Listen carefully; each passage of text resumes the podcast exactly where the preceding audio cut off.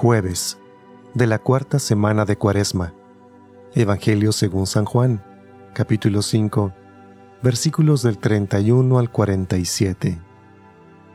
En aquel tiempo Jesús dijo a los judíos, Si yo diera testimonio de mí, mi testimonio no tendría valor. Otro es el que da testimonio de mí, y yo bien sé que ese testimonio que da de mí es válido. Ustedes enviaron mensajeros a Juan el Bautista, y él dio testimonio de la verdad. No es que yo no quiera apoyarme en el testimonio de un hombre. Si digo esto, es para que ustedes se salven. Juan era la lámpara que ardía y brillaba, y ustedes quisieron alegrarse un instante con su luz, pero yo tengo un testimonio mejor que el de Juan. Las obras que el Padre me ha concedido realizar, y que son las que yo hago, dan testimonio de mí, y me acreditan como enviado del Padre.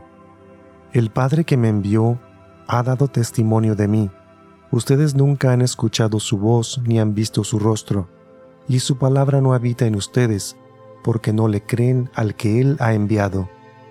Ustedes estudian las escrituras pensando encontrar en ellas vida eterna. Pues bien, ellas son las que dan testimonio de mí, y ustedes no quieren venir a mí para tener vida. Yo no busco la gloria que viene de los hombres, es que los conozco y sé que el amor de Dios no está en ellos. Yo he venido en nombre de mi Padre, y ustedes no me han recibido. Si otro viniera en nombre propio, a ese sí lo recibirían. ¿Cómo va a ser posible que crean ustedes que aspiran a recibir gloria los unos de los otros y no buscan la gloria que solo viene de Dios? No piensen que yo los voy a acusar ante el Padre. Ya hay alguien que los acusa, Moisés, en quien ustedes tienen su esperanza. Si creyeran en Moisés, me creerían a mí, porque él escribió acerca de mí.